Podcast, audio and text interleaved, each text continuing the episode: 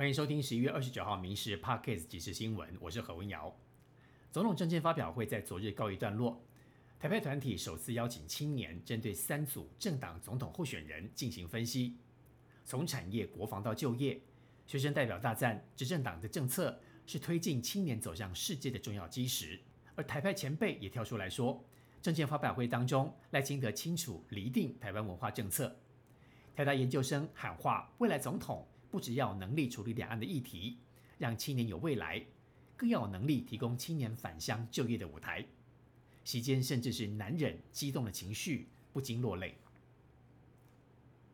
侯友谊家族被爆料在新北新庄金华地带陆续的买进土地，哀轰炒房。赖正英今天再次的开记者会，质疑侯办声称该地段不能都更是说谎，因为附近有多笔都更在申请。还有市议员质疑，侯市府三年前才公告提高了容积奖励，根本是为侯家量身打造。不过对此，侯友谊反批，不要再抹黑。前卫生署署长杨志良昨天晚上替国民党台北市立委候选人张思刚站台，他向对手民进党的吴思瑶说：“快五十岁了，不能生孩子。”一旁的张思刚听了超尴尬，紧急道歉，希望止血。对此，吴思瑶感叹：“比的是问政的绩效。”并不是比子宫的使用率，强调能够好好照顾士林北投的选民，就是最幸福的女人。对此，杨志良不道歉，他不认失言，对张思刚的选情没有加分，恐怕还会扣分。新北市环保局接获到民众报案，新北新庄塔寮坑溪散发恶臭，于是会同保期警方等单位来进行搜证，发现到是废油回收业者把油污排到下水道。污染了河川，没有想到环保局后续调查发现，违法业者还买了工业跟食用的废油，把油多方混合，假冒成为工业的原料用油，出口到马来西亚等国家。跨年打工小心被诈骗，社群媒体最近出现应征剑湖山游乐园活动管理人员，并开出五个小时薪水两千元以及免费住宿的优渥条件。吸引了很多民众留言，不过这个讯息马上被正牌的剑湖山世界打脸。官方澄清，征才只会在合法的求职平台，而检方调查后确定贴文就是诈骗，目的要骗取各资，也呼吁民众不要上当。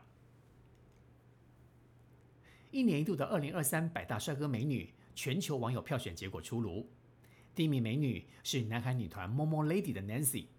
不过，女神周子瑜今年第一次的跌出十名之外，排在十一名。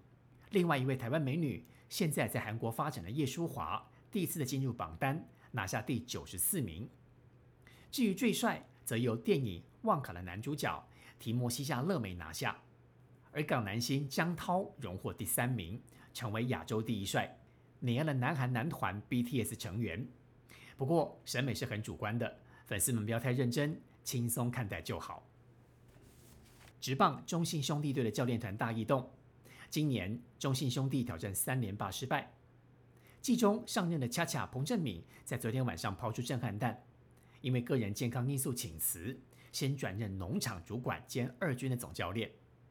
而球团在一早也宣布，明年新任教头由担任农场野手发展总监的平野会议担任，成为兄弟队史上第十九位的总教练。彭正明总教练生涯初体验。以不到一季九十四场，暂时的画下句点。共和党初选超级星期二倒数约两个月，打算东山再起的川普今天又挫败。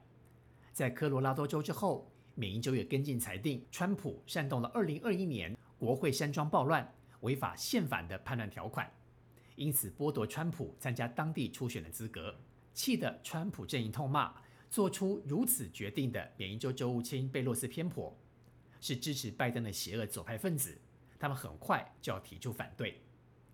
以上新闻由民事新闻部制作，感谢您的收听。更多新闻内容，请上民事新闻官网搜寻。